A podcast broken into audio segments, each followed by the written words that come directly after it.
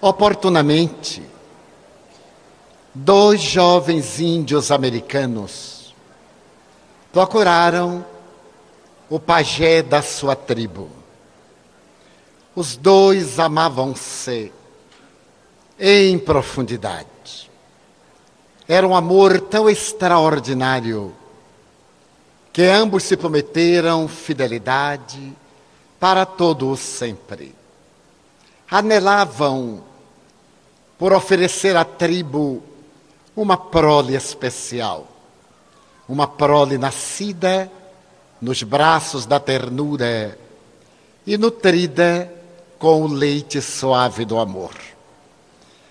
Falaram, portanto, ao pajé que desejavam estar tão ligados que praticamente se interdependessem. O seu era um amor tão profundo que sequer imaginavam a possibilidade de reparti-lo com outrem. E o sábio, feiticeiro da tribo, escutou com bonomia e com muita tranquilidade. Logo após, pediu ao jovem que se dirigisse a um dos penhascos mais altos e trouxesse viva uma águia de grande porte. Se ele lograsse trazer a águia, poderia receber o elixir sagrado da lição de que necessitava. E a jovem, ela estabeleceu que lhe cumpria o dever de capturar um falcão, já que a tribo se dedicava a cuidar das aves de rapina nas montanhas rochosas. Ela teria facilidade em aprisionar um falcão e trazê-lo quando o seu querido amor se candidatasse a trazer a água, a águia. Ambos partiram, dirigiram-se às montanhas e começaram a procurar as aves que lhes havia sido destinadas. Demoraram-se algumas semanas. Por fim, durante o período de escuro da lua, o jovem aproximou-se trazendo uma águia, daquelas desafiadoras das alturas, e a moça encantada trouxe um falcão que poderia naturalmente rasgar os céus e conquistar também os pináculos elevados daquela cordilheira singular. O pajé acompanhou a alegria de ambos, que agora perguntaram: que iremos fazer? O pajé receitou que eles amarrassem uma a outra perna da águia e do falcão. Amarrassem com vigor, o que eles fizeram com muita propriedade. E logo depois, o pajé sugeriu: soltem-nos soltando as duas aves de rapina para que voassem. Elas tentaram o primeiro voo, tentaram o segundo, mas atadas uma à outra, não lograram planar nas alturas. E depois de algumas tentativas repetidas e fracassadas, começaram a bicar-se quase entre devorando-se. Então o pajé pediu que desatassem-nas. E quando se viram livres, voaram, demandando as alturas. Disse-lhes então o pajé: o amor é assim, livre, verdadeiramente livre, sem peias, sem limites. Se vocês ficarem atados um ao outro, interdependentes, não poderão voar. Os seus ideais estarão castrados.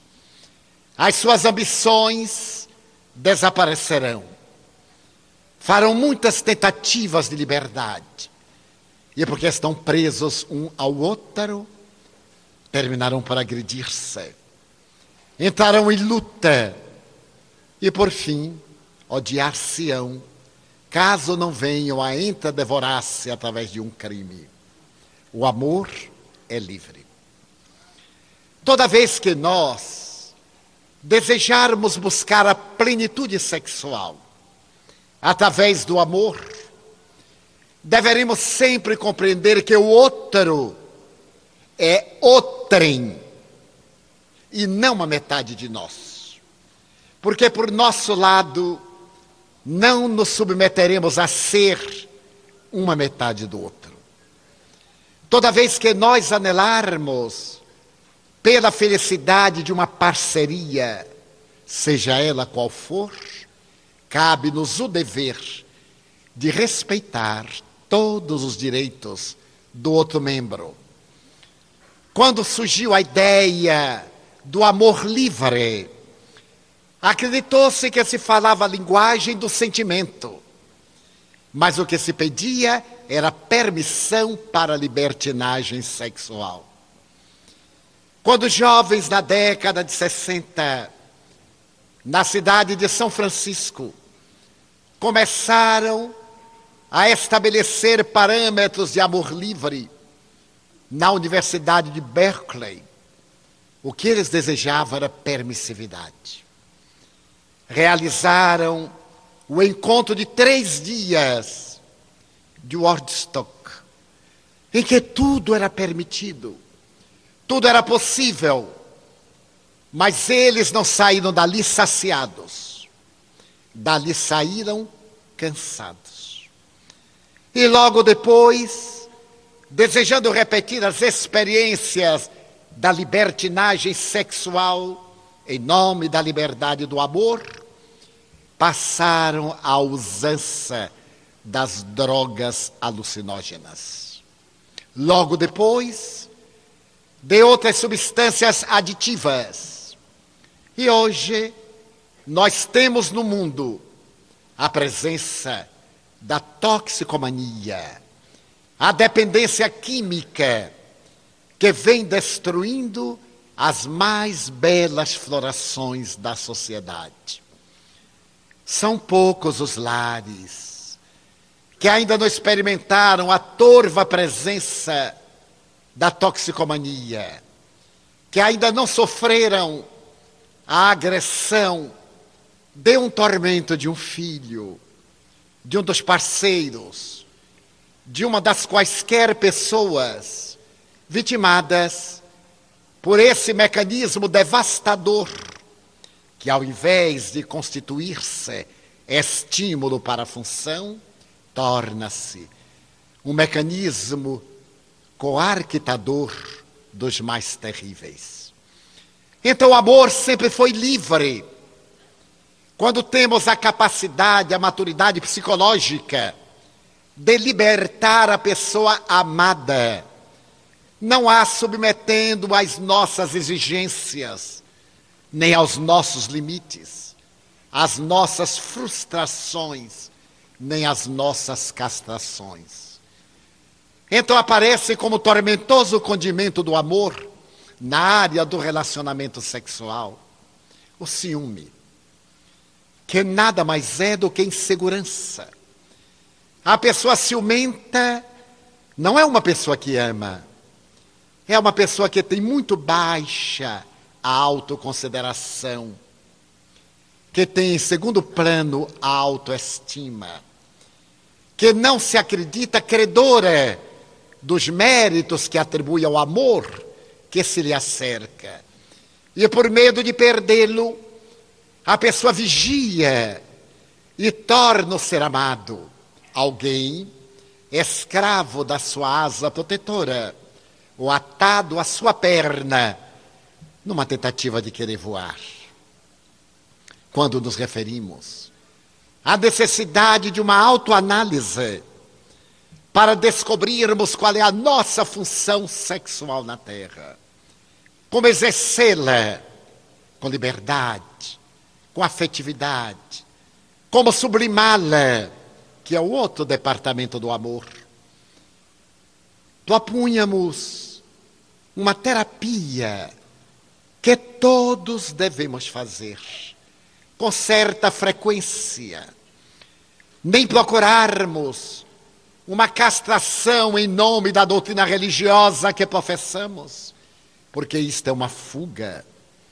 A divindade não nos exige castração de nenhum órgão. É uma herança medieval.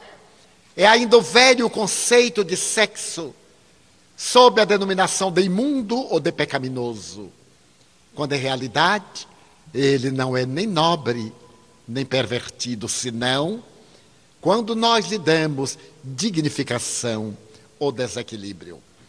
É uma função neutra ético-moralmente.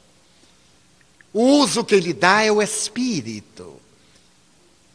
Não é a função sexual que atormenta o indivíduo, exceto quando viciado. É a mente desajustada que produz estímulos innecessários, inconsequentes e inoportunos, e que a aparelhagem física responde de acordo com o direcionamento do espírito que somos. Por isso mesmo, o sexo vulgar, de ocasião, intempestivo, além dos danos que realiza em nossa postura psicológica, gerando insatisfação, produzindo em nós um estado de desrespeito pela vida e pela aparelhagem genésica, correspondendo àquele que come sem lavar as mãos, de uma maneira grotesca, que se alimenta selvagemente e, ao terminar, atira-se à cama como um ser inútil e ainda primitivo, o sexo de ocasião, sem responsabilidade, programado apenas para o prazer, produz essa sensação de corpo cheio de cansaço, mas não ser rico de plenitude. É indispensável que a nossa função sexual seja precedida dos estímulos não fetichistas, seja desenvolvida sem quaisquer artifícios voyeuristas ou de imaginação exacerbada, porque iremos terminar em alucinações e desvios profundos da função sexual.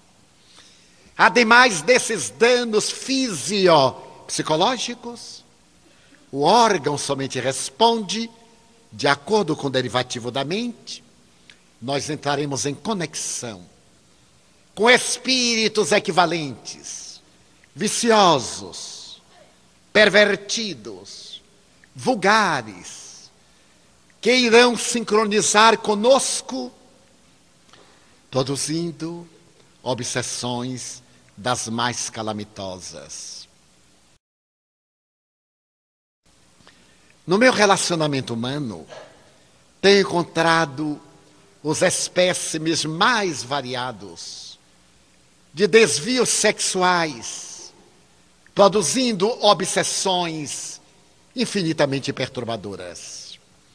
Tenho tido ocasião de ouvir pessoas com dramas lancinantes, sem saberem que conduta seguir. O parceiro masculino, depois das viagens pelos bordéis, cansado do exercício sexual correto, impondo às parceiras que não tiveram uma iniciação vulgar, contribuições atentatórias ao pudor que alguns psicólogos, com todo respeito por eles, consideram perfeitamente naturais, mas exigindo submissão às mais escabrosas, para que sejam atendidos em um desvio de comportamento pela viciação e obrigando-as a situações de desprezo por si mesmas, porque se sentem como animais para atender a outros animais, sem nenhum sentimento de amor, somente por impulsos assovajados. E perguntam o que fazer. Ninguém, numa saudável terapêutica, que possa dizer ao outro o que fazer.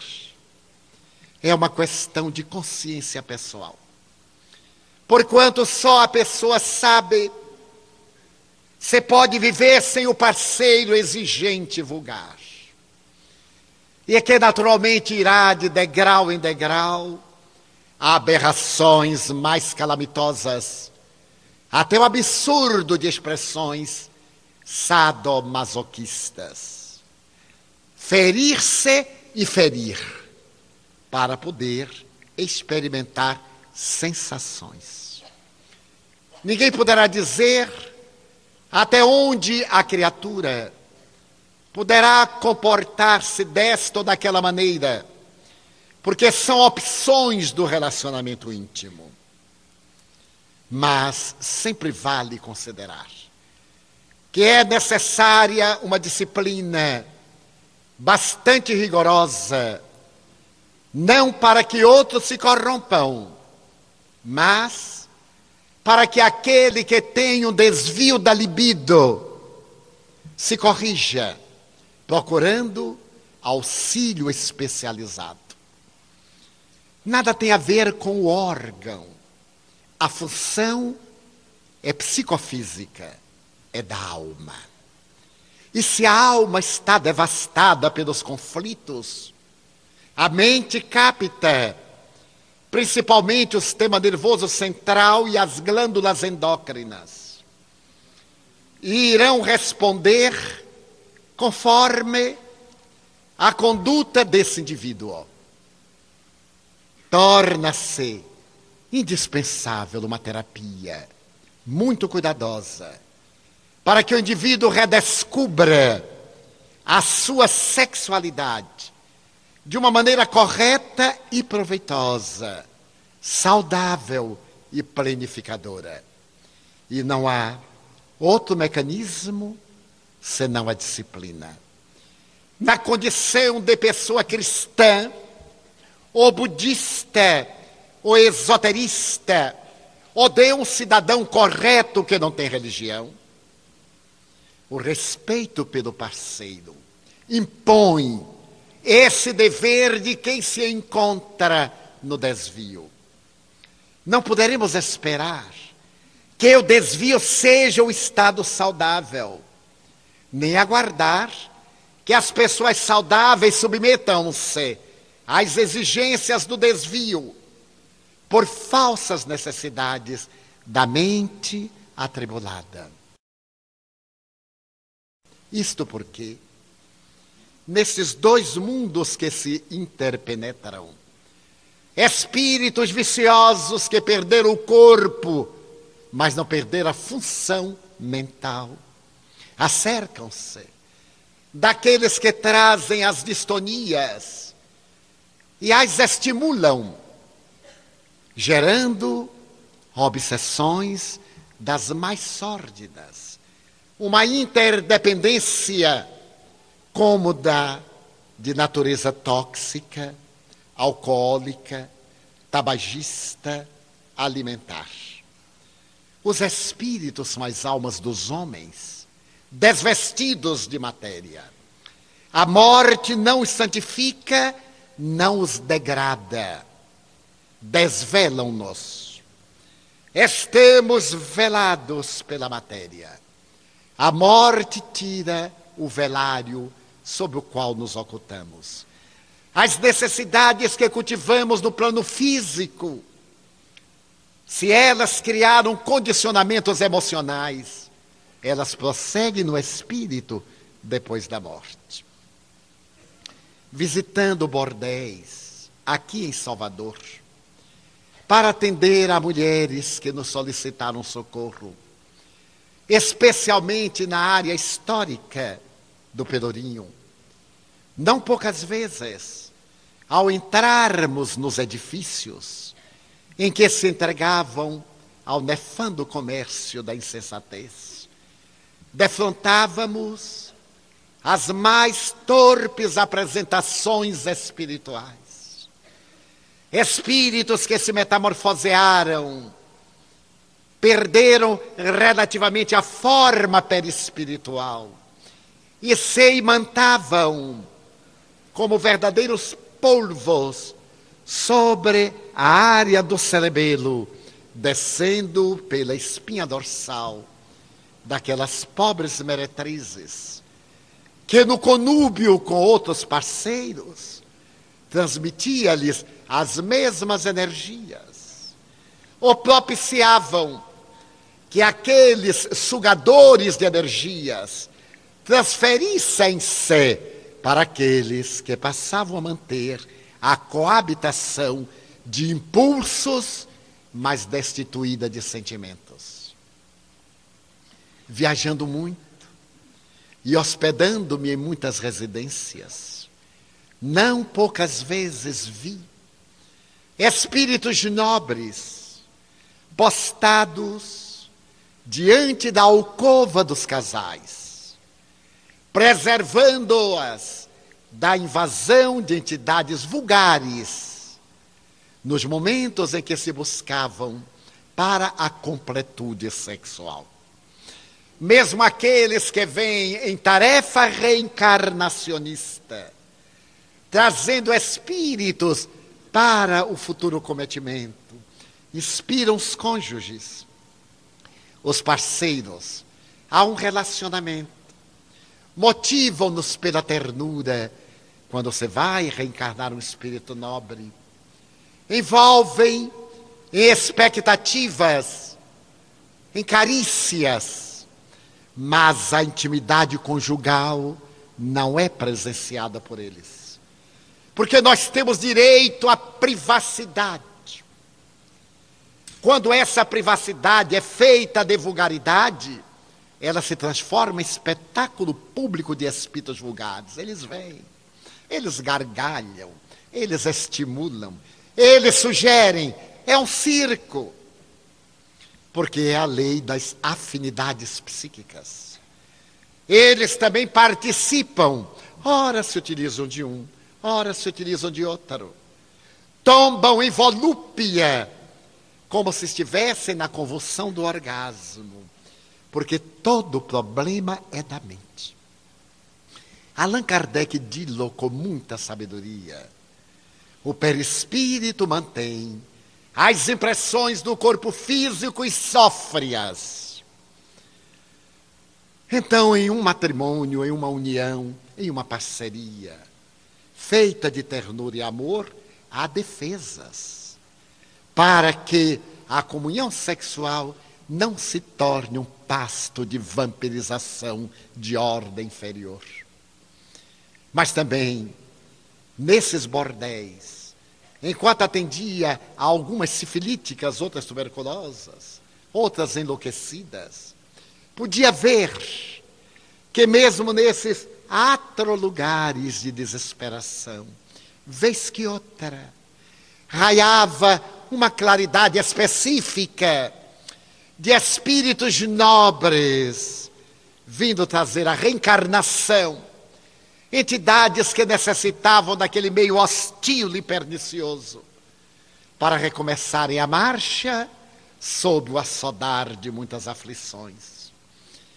Mas a mim me espantaram muitas vezes durante a juventude esses ambientes indefiníveis para os padrões da terra, soturnos, com odores pútridos da eliminação da sudorese, entre aspas, perispiritual, das entidades ali perturbadoras. Enquanto as pessoas exauridas, e algumas delas desvitalizadas, não pela perda da energia glandular, porque não experimentam nada, mas a perda do tônus vital, do fluido que os espíritos sugam naquele momento do comércio infeliz. Mas não apenas. Nesse ambiente de sordidez humana, um dos mais baixos degraus do processo da manifestação sexual.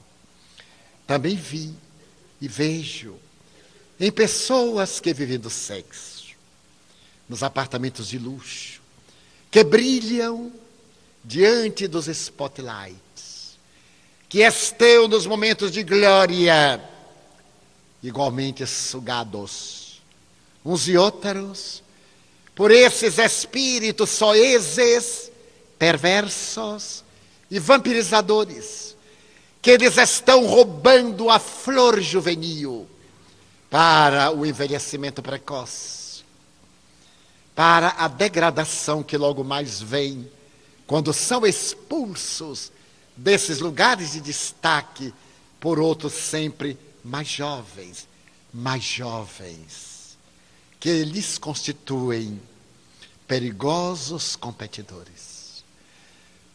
Um dos graves problemas do exercício sexual sem amor, sem a presença da dignidade, é a porta que se abre para as obsessões muito perturbadoras. No livro que os senhores receberam, há um estudo muito delicado do sexo e da obsessão. Porquanto faz uma abordagem de um desvio sexual em uma personalidade religiosa. Um sacerdote infeliz que se utilizava da sua postura de pregador e de educador numa escola para seduzir crianças indefensas. A mãezinha desencarnada fazia pouco tempo rogar intermediação divina pelas futuras vítimas pelas vítimas anteriores que ficaram destroçadas. A criança abusada sexualmente é uma criança destruída. Na encarnação em que foi violada, não mais voltará a ser a mesma. Sentir-se abjeta, se desenvolver a sua masculinidade ou a sua feminilidade. Sente-se a explorada, detestará ter vivido. E transferirá para a sociedade o ressentimento, para os pais a amargura.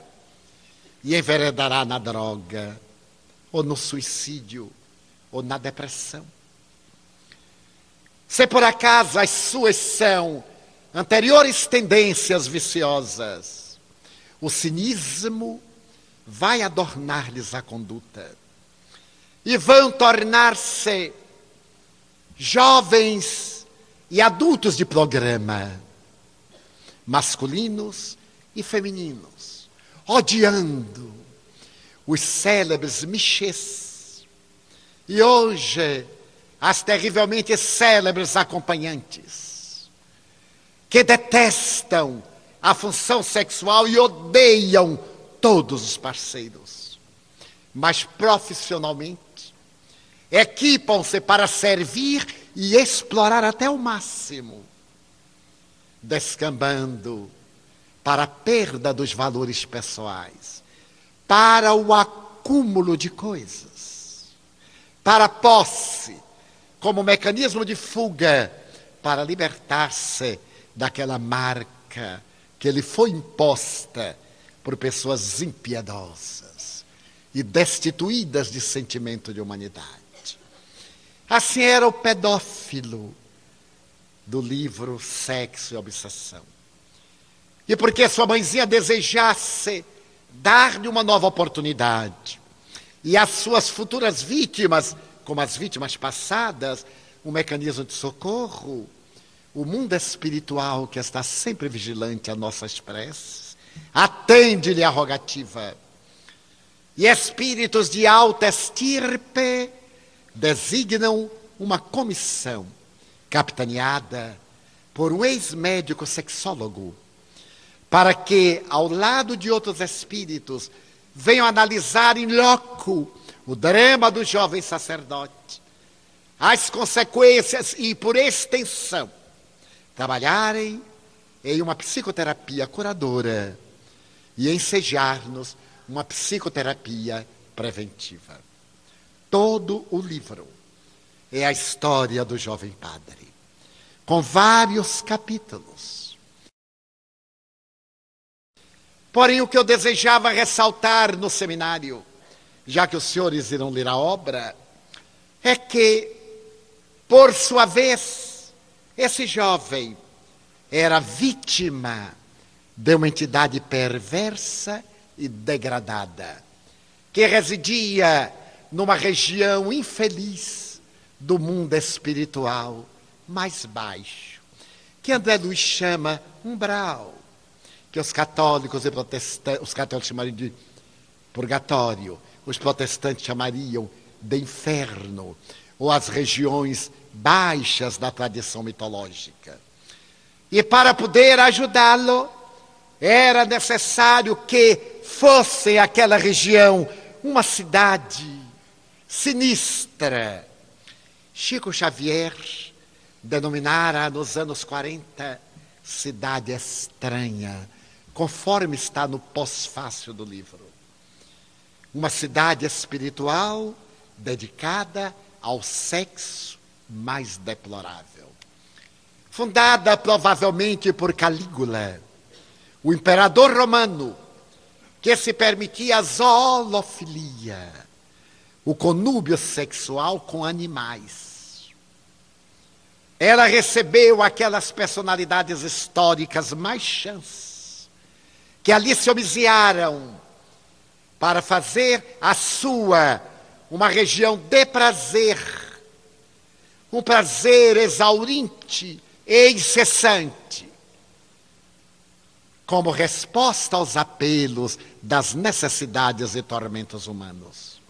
E os benfeitores espirituais conseguem visitar esse antro de perversão e acompanhar o desfile da vulgaridade, da vilania, porque tudo nessa cidade evocava os sexos das criaturas humanas, em aspectos aberrantes, devastadores, com todas as anomalias imagináveis.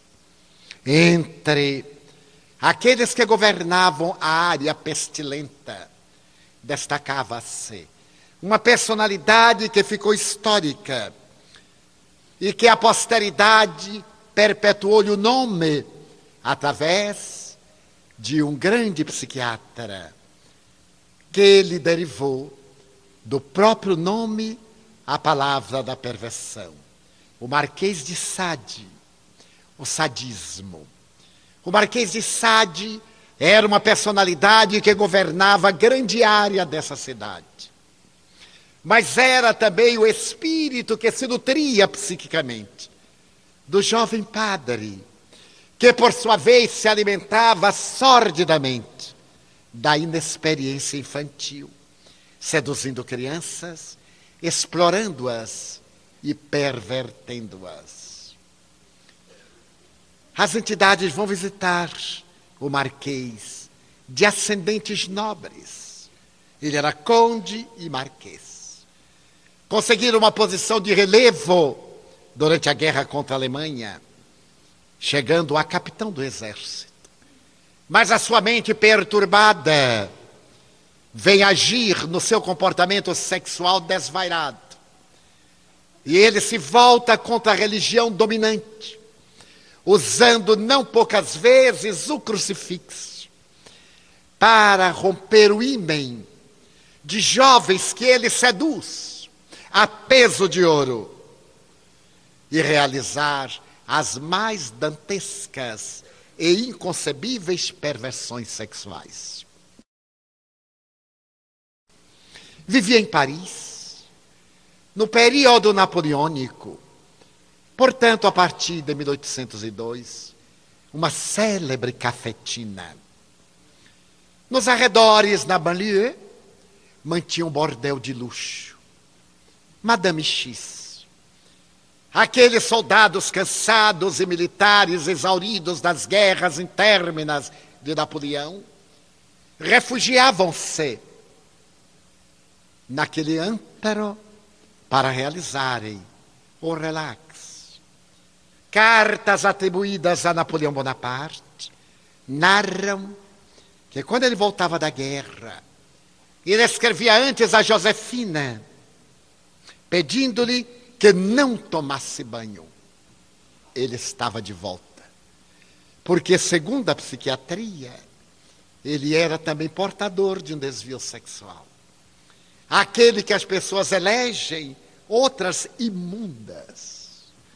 O estímulo olfativo está na degradação da higiene do parceiro.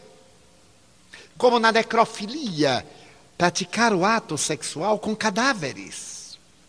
E outros, ainda mais hediondos, com dejetos, em que os parceiros se submetem às funções biológicas, e é nesse antro de imundícia que o indivíduo sente os estímulos para o que deveria ser uma função perfeitamente normal. É o capítulo das aberrações, que não tem limite, porque a mente humana não tem limite. E Madame X teve a ocasião de recepcionar o Marquês, que vivia na mesma época. E na sua casa sórdida, o Marquês instala no porão uma área para sexo com animais. E estimula a Madame X. Há uma vinculação. Desencarnam. Ele vai para as regiões que lhe são pertinentes por sintonia.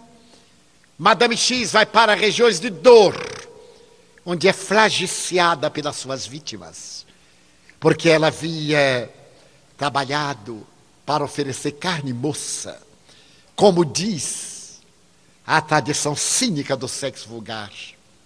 Bode velho exige capim novo. Carne moça para os velhos depravados e cansados. Sem estímulos. Os estímulos seriam as afrodisíacas crianças, quando os afrodisíacos tradicionais mais placebos que reais, deixaram de exercer a sua função. E é essa Madame X que se reencarna duas vezes para diminuir a carga dolorosa dos crimes perpetrados, que virá na indumentária do jovem sacerdote Mauro, que se vai refugiar na religião para poder fugir ao conflito sexual. Não seja de estranhar que muito ardor pseudo-religioso, pseudo-artístico, pseudo-científico não vá além de uma fuga psicológica, de uma transferência indébita, matar o conflito quando deveria diluí-lo, procurando um mecanismo de realização sem solução do drama que leva a pessoa. Como os limites humanos são muito relativos. A vítima chega um momento que não suporta e vai atender à paixão exorbitante que a vida inteira a crucificou em silêncio, causando os escândalos, os espantos, porque a nossa mente normal, conforme definimos no começo, não teria como entender esse transtorno de profundidade de uma criatura devastada emocionalmente. E Mauro dedica-se à pedofilia sob o comando do Marquês de Sade. Toda a tarefa dos benfeitores a acompanhar o jovem que está no momento de perverter uma criança. E a mãe desesperada pede socorro. Mais uma criança, inocente, que se lhe senta nas pernas que o acaricia infantil, inocentemente. Ele vai cometer um crime agora. Os benfeitores visitam-no captam-lhe o pensamento vulgar e a inocência da criança entregue às suas carícias infelizes. E tem apenas uma alternativa: trazerem a diretora do colégio para que surpreenda. Abrindo um parênteses. Quantas vezes nos acontece um mal que é um grande bem? Estamos fazendo algo incorreto e alguém nos surpreende, dizendo, mas que desgraça. Devemos dizer que bênção. Porque apesar de nos desvelar, de nos desnudar, evita essa coincidência que nós mergulhemos mais fundo no pantanal do desequilíbrio. E a diretora que estava chegando à classe, inopinadamente para. Quantas vezes acontece com todos nós? A intuição. Vamos andando para uma coisa, e como se escutáramos nos refódios da alma algo singular, dizemos, bem, eu vou fazer outra. E vemos, surpreendemos algo desagradável, encontramos alguém querido, enfim, temos uma resposta palpável de que somos teleguiados pelos Espíritos. Ela vê a porta da sala fechada e aquilo causa-lhe estranheza. Ela toma da servente a chave mestra e abre intempestivamente. E ao abrir, defronta-se com a cena preâmbulo da tragédia orgíaca que Mauro havia preparado. Então ela tem, dá um grito e fica petrificada. Ele justifica-se, não é o que a senhora está pensando. Consciência de culpa. Ele não podia imaginar o que, é que ela estava pensando, ele é que estava pensando. É assim que nós fazemos, transferimos a nossa culpa para os outros. Não é o que você está pensando, não. É só ele perguntar: o que, é que você acha que eu estou pensando? Ainda não estou pensando nada. Estou hebetado, eu vou pensar depois. Ela o expulsa e começa agora toda a terapêutica que os senhores irão ler no livro.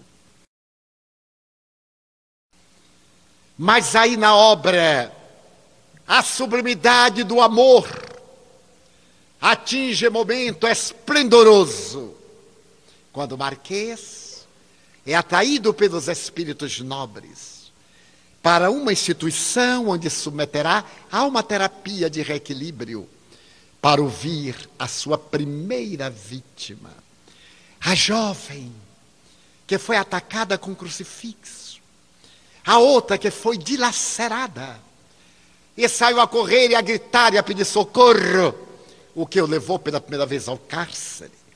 Ele foi condenado à morte três vezes. Três vezes a influência da família nobre conseguiu libertá-lo. Esteve na, esteve na Bastilha, participou dos momentos revolucionários. Em suma, uma vida de negrumes e de misérias. Então, nesse momento em que ele está recebendo a terapia, o amor, os espíritos não têm como arrancarem aquele psiquismo de mais de 200 anos de selvageria sexual. Fora a anterioridade que o faz reencarnar como Marquês e Conde Alfonso Francisco de Sade. É nesse momento que um espírito de alta hierarquia, convidado pelos benfeitores, adentra-se na sala. Eu vi a cena de uma beleza incomparável, porque faz-se acompanhar Maria Leonora, sua mãe na última encarnação, como Marquês de Sade. E o antigo abade, que ele foi o preceptor, que ele foi o conselheiro espiritual, aquele desdenhou, humilhou muitas vezes. E ela se adentra, ele a vê, e ela o chama, como convocava na infância. Donácia Alfonso, meu filho. E começa a cantar uma balada de ninar. A voz angelical vibra no ambiente da sala. Os espíritos comovem-se. e ela em traje do século XVIII, avança cantando e diz-lhe: Quanto responsável também me sinto por não haver sabido educar-te quanto deveira. Volta aos meus braços, meu filho, porque tantos anos de loucura e de impiedade, o que é que fizeste de ti mesmo? Procurei amparar-te por toda a vida, Donácia. E agora, como estás? É o coração de tua mãe que te fala. Aquele ser abjeto, deformado, com uma face toda deteriorada, acolhe-se no regaço e, profundamente chocado, diz: Mamère, mamère. E prorrompe num pranto que estava detido na ânfora do coração há mais de 200 anos. Começa a libertação do Marquês de Sade, que sai da região dolorosa, com toda uma legião de espíritos semelhantes, para experienciarem novas perspectivas de vida. E Maria Leonora, sua mãe abnegada, com o sacerdote que ele era conselheiro espiritual, despedem-se e programam a reencarnação do filho para que volva à terra na demência, na imbecilidade, numa neutralidade sexual, com o corpo atenazado por deformidades que ele imprimiu ao perispírito, a fim de esquecer por um longo período e ficar escondido dos que o odeiam e viriam tentar matá-lo para que não tivesse êxito a sua reencarnação. A obra convida-nos a um respeito quase celestial pelo nosso corpo, pelo nosso departamento sexual. Como cuidamos da vista, da audição e da inteligência do estômago e das vias respiratórias. O sexo é departamento divino que está inspirando-nos uma imensa ternura, um grande respeito e um grande carinho.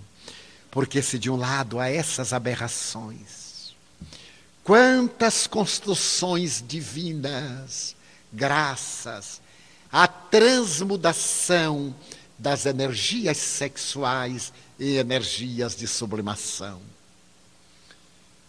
Na intimidade de um santo, como Francisco de Assis, que teve iniciação sexual algo perturbadora, há toda uma canalização de energias para a sua sublimação, para a sua dedicação a Jesus. Nos grandes compositores, nos nobres cientistas, nos apóstolos da caridade, nos grandes pensadores, naqueles que deram a sua por outras vidas em uma sublimação, está o sexo como fonte de vida. E os Espíritos dizem que as pessoas normais, dentro da classificação que apresentamos, Todas as suas coabitações são transmudações das energias. São fenômenos de transformação, de mudança dos códigos vibratórios para a angelitude. Não é o fato de exercer-se a função sexual ou de não exercer que santifica o indivíduo, é a mente dele. Não há muito. Um amigo querido falou-me de um estudante de medicina que acabara de formar-se médico. e que depois de algumas tentativas terapêuticas frustradas, buscaram o suicídio. E como ele me contou, muito impactado, tinha tudo jovem para vencer. Era belo, era rico, era inteligente, desfrutava de uma posição social muito nobre. Eu então guardei o nome. E na primeira oportunidade que tive, entrei em sintonia com ele. E ele me disse: A minha desgraça foi o sexo. Matei-me, porque eu tinha aparelhagem, mas não tinha senão a função escritora. Era impotente. E a vida centralizou na minha mente como sendo esta a única razão de ser. E como eu não a podia fruir, então matei-me. Mas não morri. Ele havia vindo nessa função neutra, sem a função específica para poder educar-se. É assim a lei.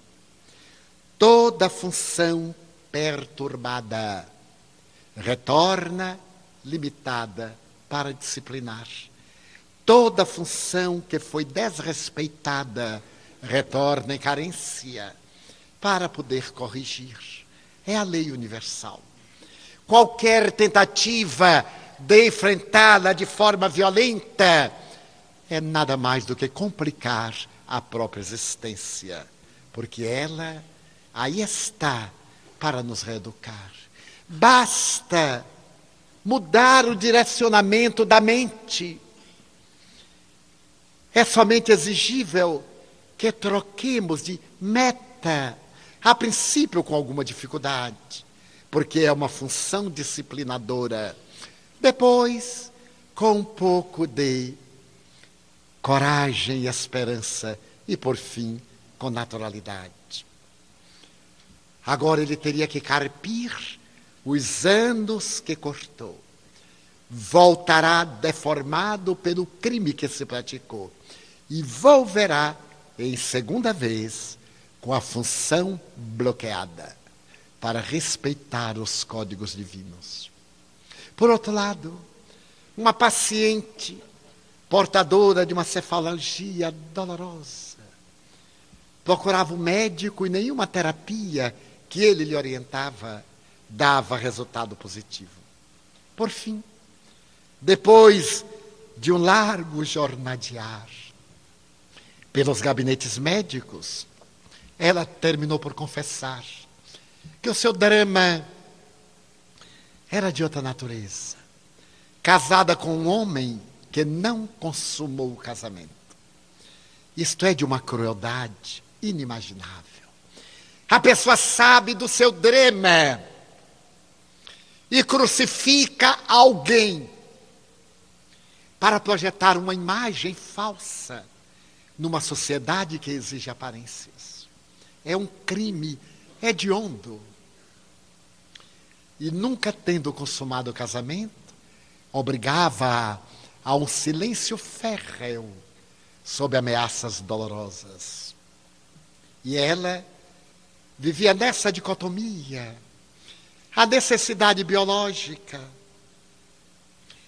a necessidade psicológica de carinho, de ternura, de companheirismo, e aquele algoz pétreo que ele negava sequer a assistência fraternal. Porque no seu conflito ele teve um transtorno psicótico, fez-se cruel. A pessoa que tem determinados distúrbios transforma o conflito em ódio da sociedade.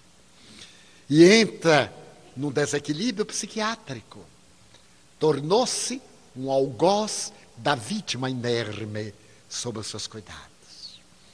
À medida que ela foi narrando o drama, que era um cravo no cérebro da ideia fixa, e que era uma lança no sentimento, desrespeitado, ela foi entrando em relax, melhorou e optou pela separação para não terminar odiando-o ou no momento de crise não culminar assassinando-o. Então o sexo tem variantes que se perdem no infinito. É função que a divindade nos proporciona para podermos desfrutar de bem-estar e de paz. Aviltado transforma-se em sementeira de cardos, de abrolhos, em pântano viscoso. Direcionado para a saúde, converte-se em patamar de sublimação. em qualquer situação que estagie a pessoa, o amor deve caracterizar a função sexual para que ela irrompa espontânea e enriquecedora. E enquanto se aguarda um parceiro para a coabitação, essa função enriquecedora pode ser exteriorizada nos ideais que se abracem, nas buscas que se realizem, na necessidade da cultura ou da beleza, no sacrifício da abnegação ou da renúncia, sem conflito, sem sacrifício, numa atitude estoica, mas não no heroísmo barato de achar-se mártir da vida. Achar perfeitamente natural. Pessoas há que têm uma visão maravilhosa, outros que são míopes, outros presbíteros, outros têm determinados limites oculares e nem por isso a vida perdeu-lhes o encanto. Pessoas há que têm uma memória rápida e outros uma inteligência lúcida. E nem por isso os últimos vivem angustiados porque os primeiros dispõem de maior recurso numa área que não é a sua. Em contrapartida, a sua é uma área enriquecida que não é a do outro. Cultivemos assim no sexo o psiquismo da divindade, pater mater, que através dos dois últimos milhões de anos, desde a Monera, na intimidade das águas tépidas dos oceanos, até o Homo sapiens sapiens, veio trabalhando as nossas funções para atingirmos a perfeição. A este salto quântico que estamos dando do homem sapiens sapiens ao homos tecnológicos, que abre agora espaço para o homos noéticos, o ser do psiquismo, a criatura da intuição, a criatura que desvela o anjo que nele jaz, que nele indivíduo jaz, para poder desferir o grande voo sem ataduras, sem amarras, sem conflitos, na direção da paternidade divina, dizendo-lhe: Senhor, faze em mim a tua, que é a vontade da plenitude da felicidade.